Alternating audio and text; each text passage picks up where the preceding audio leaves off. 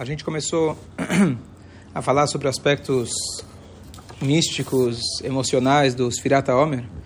E... Mas alguém comentou que realmente vale a pena a gente explicar primeiro o que é os Firata Omer no sentido mais simples. Então, quando a gente fala dos Firata Omer, quem está acostumado já, não sei, 15, 20 anos, quantos anos que o nosso amigo dos Firata Omer já fala, Rabino? Vários. Vários anos. Então, é... Quando começou a falar, ele tinha cabelo a gente é, faz a contagem do Homer, mas no sentido mais simples, o que, que significa essa contagem do Homer? Então, antes da gente passar para as partes mais profundas, é importante a gente esclarecer. E então, a primeira coisa que a Torá fala para a gente, os Fartem Lachem, Maharat Shabbat. O dia seguinte, que a gente deu todo um shiur após o Pesach, a você deve fazer uma contagem. Os Fartem Lachem. Contem para vocês sete semanas. O quinquagésimo dia vai ser Shavuot. Ponto. Façam uma contagem. O que, que é Shavuot? O que, que a gente celebra em Shavuot? Quem conta a parte? E a noite inteira. Que é o que é? A gente fica a noite inteira estudando Torá, porque a gente ganhou, recebeu Mitzvah. a Torá. A Torá. Mas, na verdade, a festa de Shavuot vem da palavra semanas. O Shavuot, ele é o fim da contagem das semanas. Essencialmente, ou pelo, vamos chamar assim, originalmente, não tem nada a ver com o dia da outorga da Torá. Por quê? Porque os meses, na época do templo, no seu formato original, eles são fixados de acordo com se alguém viu a lua. Então, às vezes, vai calhar com o dia 6 de Sivan, que foi o dia que a gente recebeu a Torá. E atualmente, que a gente segue o calendário fixo, calha, mas poderia não calhar. Poderia acontecer que eu tenho uma festa, que você não trabalha, que você não. É igual ao Shabat, é um Yom Tov, que você está celebrando que terminou os Firata Omer. E o que, que você está celebrando? A festa das semanas. Então, se a gente isolar essa o acontecimento do, do Matan Torah, que calha, que tem a ver também, mas se a gente pode, pode acontecer que não vai calhar, quer dizer que existe uma contagem do Homer que está contando para alguma coisa. O que, que está contando? O que, que é essa contagem? O dia mês. Hã? O dia mês. A gente vai contando os dias e a Torá fala, contem os dias. O dia depois do Pesach você vai contar o dia.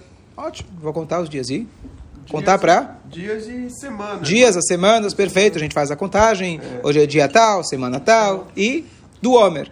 O que, que é Homer? Traduz. O que, que é Homer? Hã? Não, não. Homer é com Ein. Não é Homer que fala. Certo? Então, É, a, a quantidade, né? De então, muito bom. cevada. Então vamos lá. O que é essa contagem do Homer? Então, na verdade, essa contagem ela tem um, um- um- uma primeira repercussão alárrica em Israel na época do templo, em Israel atualmente e fora de Israel conforme algumas opiniões. Qual que é essa repercussão alárrica? Essa é a primeira coisa para a gente entender. Existe uma proibição na Torá que se chama Hadash. Hadash em hebraico significa novo. Quem já foi, às vezes, comprar de alguma, alguns estabelecimentos kasher aqui, você compra uma, um biscoito, uma bolacha, vem lá escrito feito de farinha yashan. Yashan em hebraico é velha. Então, em vez de colocar lá, esse produto é fresco, guarde-o em local, local arejado, vem escrito esse produto é velho. Certo? Bom que está escrito em hebraico que ninguém entende. Porque se fosse né, igual a Ketubá do casamento, está escrito em aramaico. Se você entendesse, ninguém ia casar. É? Então está escrito lá, Yashan. Mas quem sabe hebraico, está escrito lá, feito de farinha velha. Quem quer de farinha velha? Então qual que é o conceito? O que significa feito de farinha velha? Lembrando que são poucas pessoas que têm esse cuidado fora de Israel de usar farinha velha. O que, que significa farinha velha? Então, a gente sabe que todas as festas judaicas, elas acompanham, na verdade, o ciclo agrícola. A gente, por exemplo, fala o Pesach é Hag HaAviv. A Torá fala explicitamente para a gente que tem que ser a festa ligada com a primavera, certo?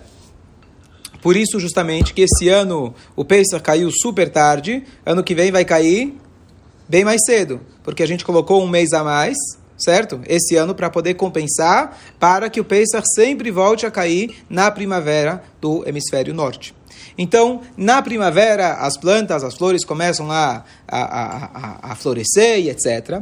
Mas, no início da primavera, no hemisfério norte, em Israel mais especificamente, a cevada ela começa a já estar pronta, já estar madura para poder ser cortada.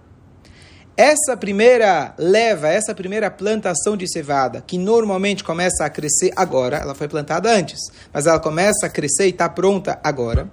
Toda essa leva, vamos dizer que estivesse pronta um mês atrás. Vamos dizer que eu já queria cortar o meu campo um mês e meio atrás. A Torá fala não. Você não pode usufruir dessa cevada até passar o segundo dia de Pesach. O que, que se fazia no segundo dia de Pesach?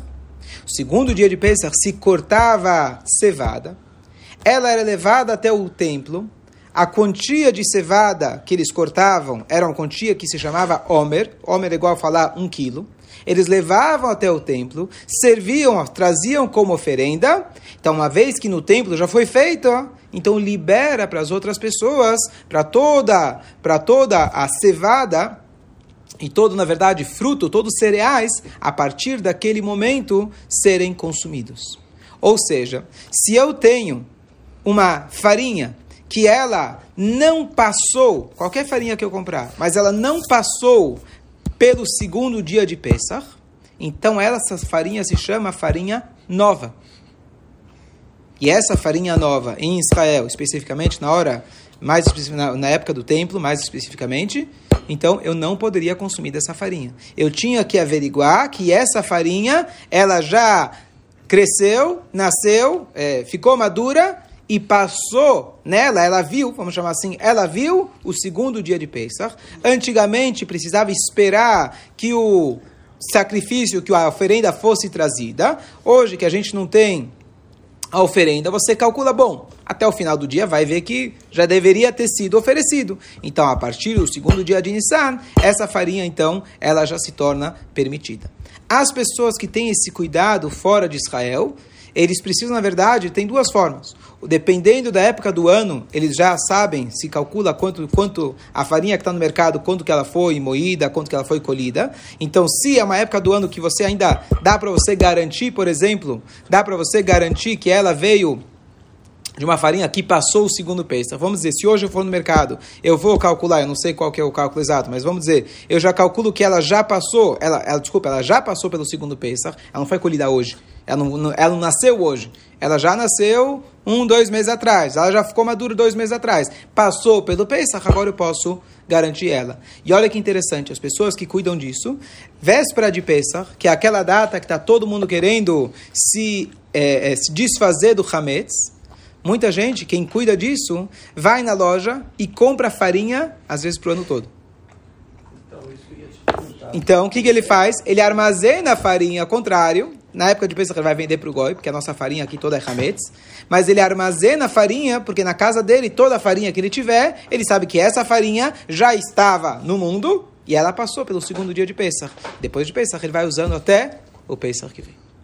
Mas já estava... Já elas, é, uma farinha já estava, já foi colhida. Não importa que foi colhida. Eu não posso usufruir dela, eu não posso consumir ela enquanto ela não viu o segundo dia de Pesach. Mesmo que ela tenha sido Mesmo que ela foi colhida, antes, mesmo que ela foi colhida antes, antes, mesmo que ela foi colhida antes. Ah. Mesmo que ela foi colhida antes. Então, isso se chama Yashan, velho. O que quer dizer velho? Que já viu um Pesach. Não é o Pesach, na verdade, o segundo dia do Pesach. Já passou pelo Homer. Então, essa é a linguagem, essa é a palavra Homer. Que nesse dia, a Torá fala para você, você tem a mitzvah de trazer a oferenda na quantia de um Homer. E, a partir daquele dia, você pode usufruir dos frutos dos cereais de Israel a partir daquele dia. A lógica disso é simples, é aquela ideia de que antes deu. Você vai? Eu ia precisar, se tem. Tá, tá bom, senti sua falta. Te mando a gravação Sim, depois. escuta. Obrigado, bom dia a todos. Bom dia. É, então, onde eu estava? Israel, as farinhas. Tá, você poderia usufruir desde aquele dia. Quando o povo de Israel, a gente sabe que o povo de Israel saiu do Egito no Pesach. Eles entraram e logo em seguida, eles entraram, na verdade, no início, eles, acho que foi o dia 15 de Nissan que eles entraram, exatamente 40 anos depois. E aí está escrito que eles foram usar o novo, do novo. Do, do, até então eles comeram maná no deserto, que caía do céu, e aí entraram em Israel. O que, que eles fizeram? Eles precisaram, na verdade, os primeiros dias que eles entraram, não foi 15 de Nissan, foi no início de Nissan que eles entraram. Os primeiros dias, eles não poderiam usufruir dos cereais de Israel. O maná que eles, que eles ganharam no último dia, está escrito que ele durou. Ele já era milagroso mesmo, então ele se reenchia todos os dias. A última porção de maná ele durou até o segundo dia de Pesach porque até então eles não poderiam comer dos cereais que nasceram em Israel, porque eles são chamados Hadash, e você não pode comer daquele novo cereal enquanto não passou o segundo dia de Pesach. Passou o segundo dia de Pesach, acabou o maná, e aí eles começaram a trabalhar o campo, cortar do campo e comer do fruto, Amotzilechem min haaretz.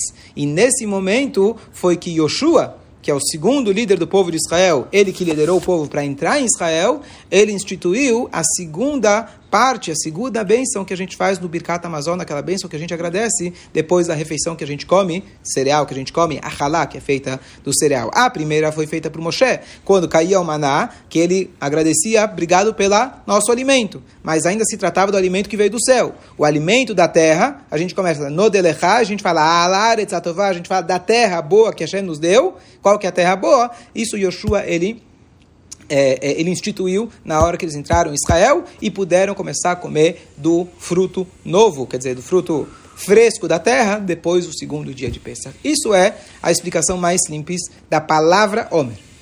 Dúvidas? Quer é, isso serve para qualquer cereal.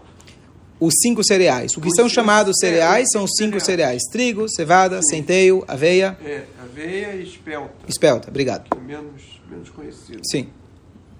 Agora, é, é, só para deixar claro qual é a lei fora de Israel, então existe uma discussão muito grande, que acontece ao longo dos anos do exílio, isso era praticamente inviável para poder se cumprir esse tipo de lei fora de Israel, estou dizendo.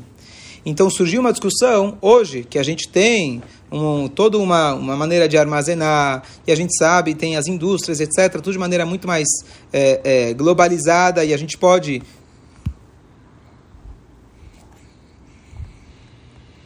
e a gente pode ter essa informação e a gente tem como se programar para isso, a pergunta é se a gente deve ou não cuidar disso fora de Israel. Então, tem algumas pessoas, aqui em São Paulo, por exemplo, que fazem questão dessa, dessa, dessa alahá. Então, por exemplo, vem na minha casa, eles perguntam, ele vem olhar, às vezes, a etiqueta, se está escrito Yashan. É, tem gente, por exemplo, que não vai, eu vou dar halá para a pessoa, a pessoa fala, não, não, não vou comer da tua halá. Halá, farinha e água, sou kasher, né? Mas a pessoa fala, não, é, depende de quando você comprou a farinha e etc. Então, é uma coisa que influencia bastante no kasher, porque tudo que for de bolacha e etc., a pessoa vai ter essa preocupação é, o que é, o Rebbe falou a respeito. O Rebbe falou da gente não não precisa tomar esse cuidado. Estou dizendo no movimento Chabad. O Rebbe, o Rebbe quer dizer, ele, ele falou isso para todo mundo, mas as, quem segue é, a orientação dele, ele falou que é, a gente não não não faz questão disso e pelo contrário, porque ao longo de tantas gerações essa alahá não foi é, mantida, essa lei não foi mantida, então a gente seria como se fosse que eu estou indo questionar o que, que meu pai, o que meu avô fez, etc. Mas eu estou apenas repetindo o que ele falou, porque isso é uma questão alárrica super complexa, que grandes legisladores é, discutiram a respeito, só estou apenas falando em termos práticos, essa foi a declaração que ele fez, que não precisa tomar esse cuidado é, fora de Israel em relação ao Hadash. Então, tem o selinho de kasher, é um pão kasher, etc. Você come sem esse tipo de preocupação. Mas, respeito àquelas, né, a todas aquelas pessoas que fazem questão desse, de, de ter esse rigor também fora de Israel. Principalmente pessoal, pessoas faradi. Os faradi tem bastante que, é que cumprem isso. Seguro, que cumprem isso. Mas lembrando que mesmo os pais e avós desses faradim não tinham essa possibilidade e não, e não cumpriam. Agora, o que, que é o Sfirata Omer? O que, que é a contagem do Homer? Então a Torá fala para gente, se você ler o texto, a Torá fala, conte o Homer. O que quer dizer conte o Homer? A partir do dia que você trouxe essa oferenda, você trouxe uma única vez. Você traz essa oferenda uma única vez, você vai contar 49 dias. O primeiro dia é o dia que você trouxe, conta 49. O quinquagésimo dia, a Torá fala, vai ser um dia que você vai parar, significa um dia de Yom Tov, para de trabalhar, um dia de descanso, e nesse dia você vai trazer um outro sacrifício. Esse sacrifício chamava Shtei Halechem, dois pães, e esses pães eram feitos de trigo. Essa é, essa, essa é a comemoração bíblica. Isso que a Torá fala. Você sai, você conta a partir do dia seguinte de Pesach, traz um sacrifício e você conta 49 dias. O quinquagésimo é uma festa que você deve descansar e você deve trazer você deve trazer dois pães. Acabou. Esse é o Homer. Esse é o Homer que consta na Torá de forma clara. E aí você se pergunta, estranho, né? A Torá manda eu contar para trazer o outro.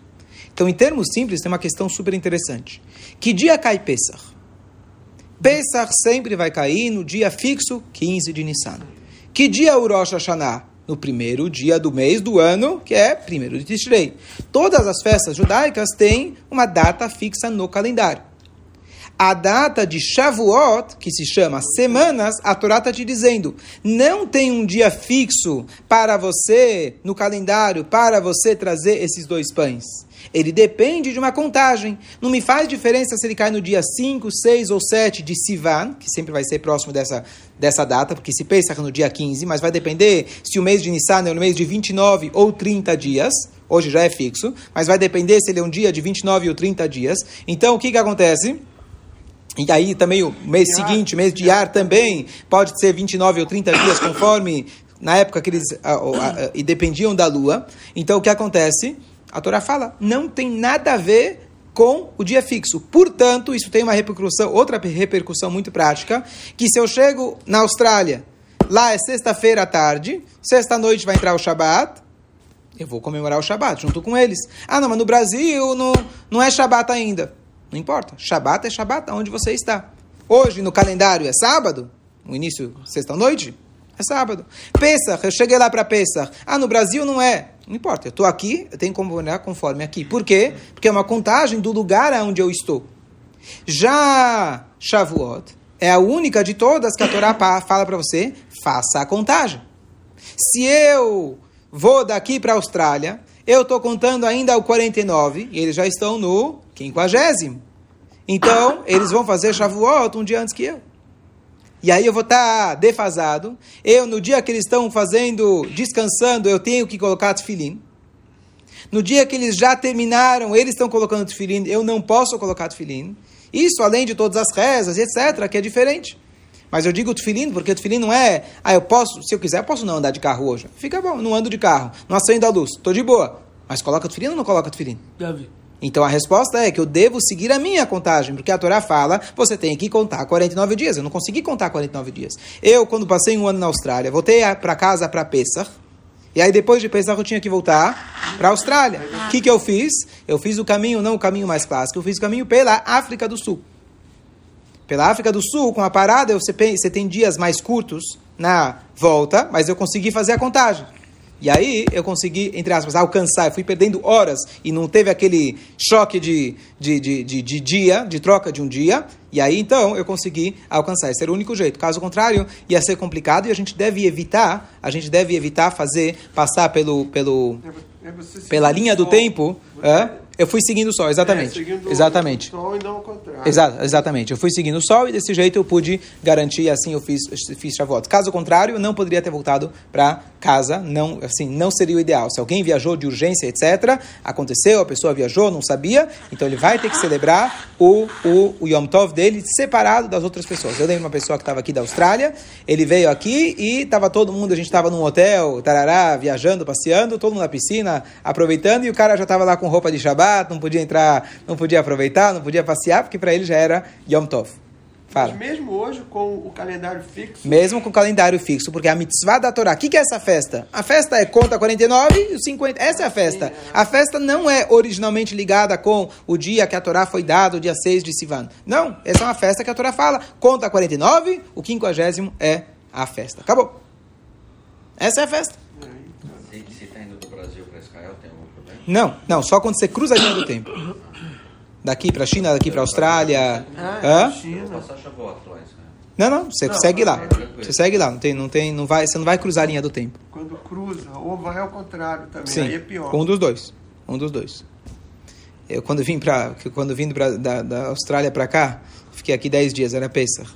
Dizem que cada, cada dia que passa, correspondente, você vai recuperando uma hora do jet lag que você tá, da É. confusão mental que você tá. Então, depois de 10, depois de 10 dias que eu já estava Baruch Hashem recuperado, já tinha que voltar para lá. Então quem sai da Austrália tem que também ir assim. É. A mesma coisa. Tem É, que ir acompanhando isso. Tem que fazer o caminho. É. Não pode ir por baixo. Não, Não, pode ir por Tem que- Los Angeles. Você não É. pode cortar. Normalmente você faz. Nos Estados Unidos você faz Los Angeles, Sydney, É. Melbourne, onde eu estava. É. Então você não pode fazer. Esse trajeto você não, pode Não. fazer. Você tem que fazer o trajeto maior. Eu tenho, eu- eu- o, meu, o meu, assim, tem várias histórias, né? Meu, meus parentes que moram lá, é, parentes da minha esposa. Então, quando teve coisas que precisavam realmente viajar para Pesach, para cá, normalmente é época de férias na, nas estivoltas, Pesach, você vai para casa, as pessoas aproveitam. Então, eles literalmente compravam passagens muito mais caras para fazer volta no mundo, para conseguir literalmente conseguir chegar, porque é um pinga-pinga para você conseguir, por exemplo, de Israel até, até a Austrália, sem você precisar fazer o caminho que seria né, o caminho mais, Não, mais direto. Lá, de Israel para a Austrália até que é só seguir assim, vai pela Índia, não sei o quê. Pode ser. Eu, eu não lembro exatamente qual que era É, o trajeto, mas eu sei que eles fizeram, acho que, não sei, 50 horas de viagem para É, conseguir. é. É um negócio meio complicado. É, Bom, tá bom. Até aí, tudo bem. E o que, que tem a ver com aqueles negócios do Hesed, do Gevurado, etc., que a gente fala dos Firata Omer?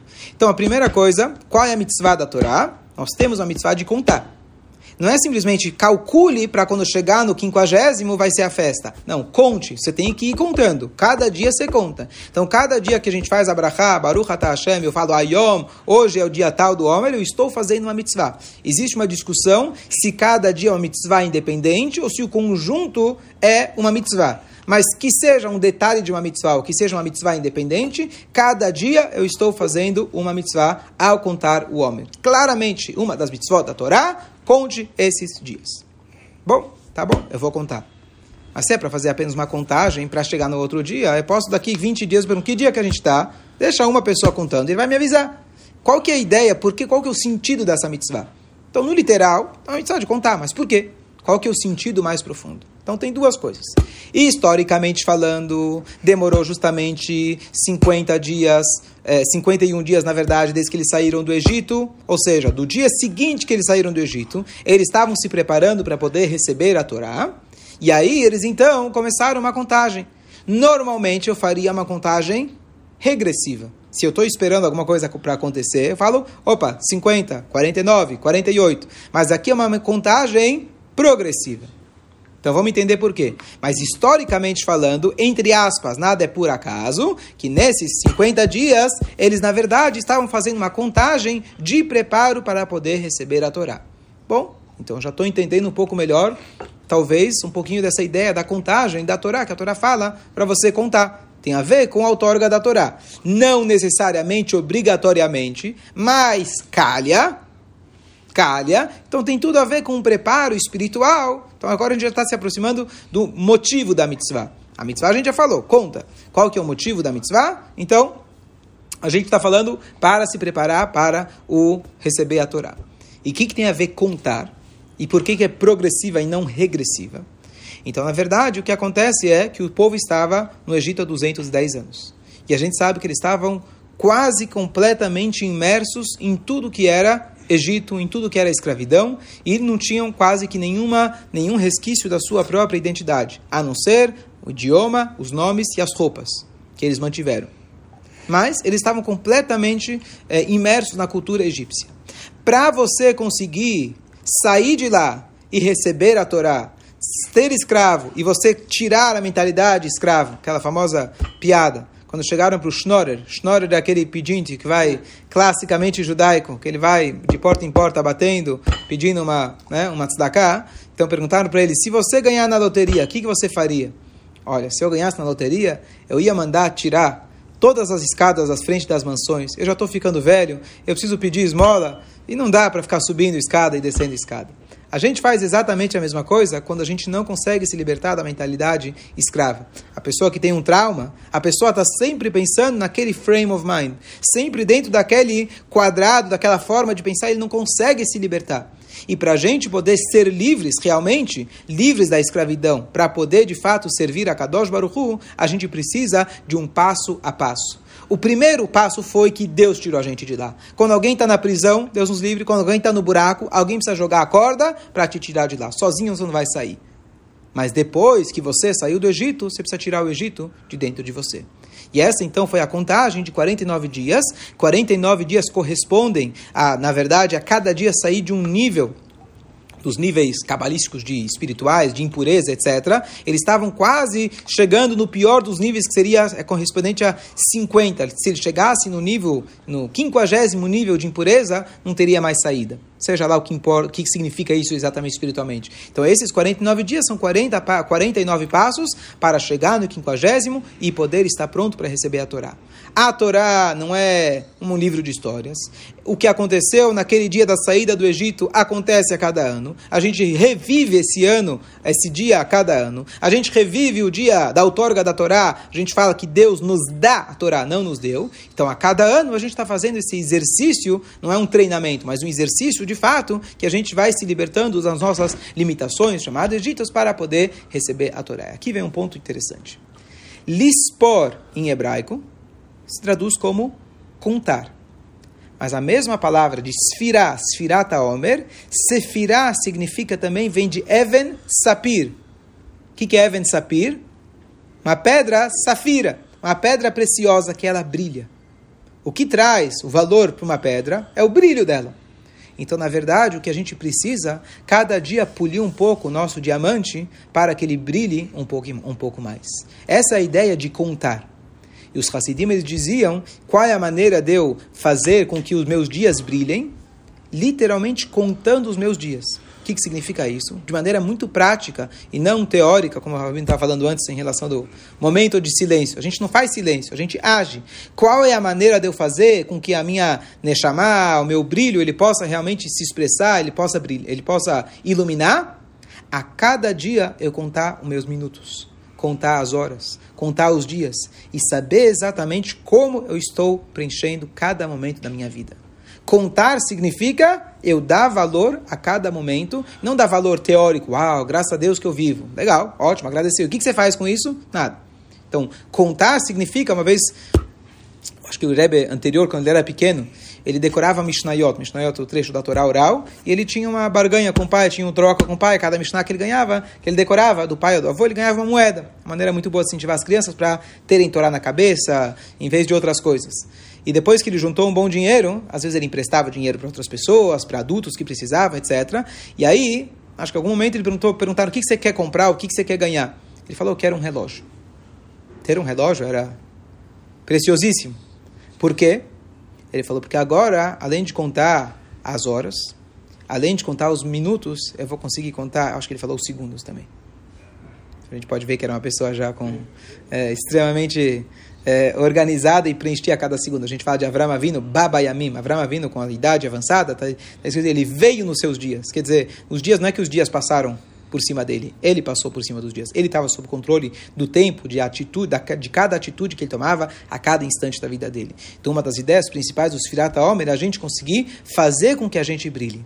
E aí entra a ideia que a gente começou a elaborar de Hesed, Gvurah e etc., que também nada é por acaso, o sistema cósmico, o sistema espiritual, mapa espiritual da, da criação do universo, que paralelamente nós temos também dentro de nós, se divide em sete níveis emocionais, e esses sete níveis, cada um deles se intercala com o outro, igual, é, é, totalizando 49, para a gente chegar no quinquagésimo, para que cada é, fase da nossa personalidade, cada detalhe da nossa personalidade, possa ser refinada ao longo desses 49 dias. Então, essa é a ideia do Sfiratomer, começando da contagem mais simples, e olha que interessante, tudo fecha agora. Porque agora que eu fiz uma, uma, uma, uma contagem, eu conto os dias, eu ilumino a mim mesmo, a mesma palavra de lispor é iluminar, eu faço com que a minha personalidade possa ser polida e agora ela vai começar a brilhar, como refinando cada uma das minhas meus traços, minhas, caracter, minhas características. Quais características? As características emocionais, porque o que nos, nos iguala com os animais são o quê? A emoção. Essa é a nossa parte, digamos assim, a nossa parte mais é, límbica, se fala, não? Límbica? Você, né? Que é a, parte mais... Intu, é, é, é, a parte mais... É, fugiu a palavra. A nossa parte é, instintiva né? que seria só nossas, nossas emoções. Os animais também têm as emoções. Então, é isso, a nossa parte animal que a gente tem que refinar ao longo desses dias. Por isso, a gente começa com o sacrifício que ele era feito de cevada. Cevada, simbolicamente, uma vez que ele era uma comida, não que você não possa comer, mas é uma comida mais reservada para os animais, é menos nobre. Talvez hoje, como é o contrário, né? calça jeans virou caro, o cevada virou, né? o sem glúten virou mais caro, etc. Mas é, originalmente era a comida de animal, e a gente faz a contagem, e a Torá fala, no quinquagésimo dia, traga dois pães de trigo. Pão de trigo é o alimento humano. Deixe de ser um animal, deixa de ser uma pessoa instintiva, cada dia vai se melhorando, vai dando um passo por vez, para depois de 50 dias você esperar, esperamos que você chegou no nível que você possa ser chamado um mente, um ser humano.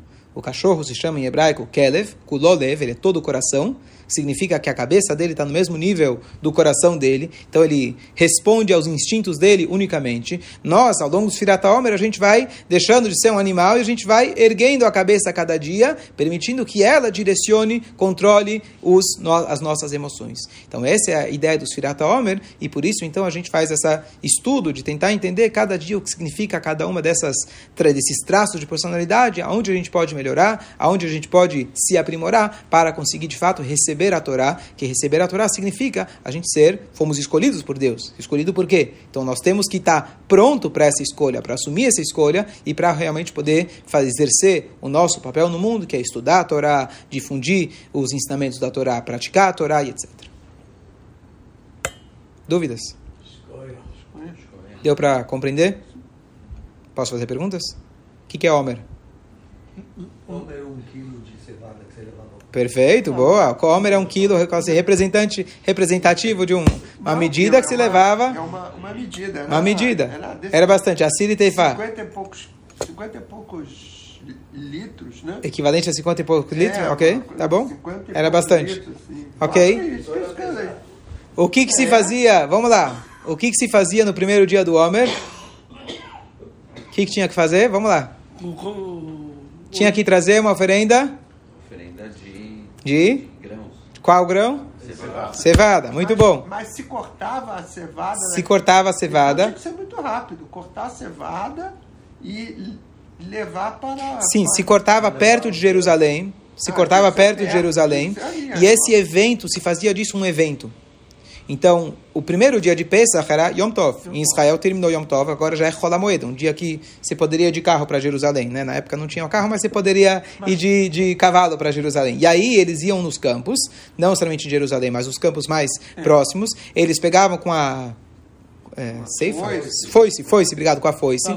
E eles faziam disso todo um evento. Ele perguntava: Isso é uma foice? Sim. Isso é uma foice? Sim. Isso é uma foice? Sim. Aqui é cevada? Sim. Por quê? Eles faziam todo um evento, porque lembra que a gente explicou no outro shiur de que os tzdokim, os hereges, etc., eles faziam a, a contagem no dia, em outro dia, que era sempre no domingo. E para poder mostrar para todo mundo: olha, hoje é o dia certo, eles faziam disso uma comoção inteira, mostravam para todo mundo e cortavam. Na prática, o que eles faziam? Simplesmente cortavam o, o- o grão e levavam para o templo. Não era uma coisa tão difícil de se fazer, mas faziam disso todo um evento para que as pessoas pudessem saber é, é, é, hoje é o dia certo, etc. E também, óbvio, se você participa do evento, você vai parar, opa, o que, que tem hoje de especial? O que, que é? Aí você começa a se conscientizar que está na hora de você parar de comer cevada e começar a se preparar para poder comer trigo, para deixar de ser animal e começar a parar de comer ração e começar aos poucos virar, um, virar gente, como se diz. Mas, mas, é, mas rola moedo podia se cortar, fazer colheita? Era a mitzvah? Essa é a mitzvah. aí. Essa é a mitzvah. Não, ainda rola moed se você precisa. é, Ah, sim, mesmo no Yom, é. Yom Tov você não pode cortar. Não pode cortar. Yom Tov você não pode cortar, porque você poderia ter cortado. Que, qual que é a lei de Yom Tov? Tudo que está ligado com comida, Comida. eu posso fazer, inclusive no Yom Tov, contanto que é uma coisa que eu só posso fazer hoje. Por exemplo, se eu cozinhar ontem para comer hoje, não é, não é a mesma coisa. Não. Especialmente se não tiver geladeira, freezer, etc. Se eu cortei da terra ontem e consumi hoje, não perdi nada. Então eu não posso cortar no Yom Tov. No Holamoed, se eu vou cortar para oferecer no próprio Yom Tov, é, é não tem problema nenhum, a mitzvah. Pelo contrário. Então não tem, é, não tem transgressão nenhuma, pelo contrário, essa é a mitzvah. Ok? Bom dia a todos.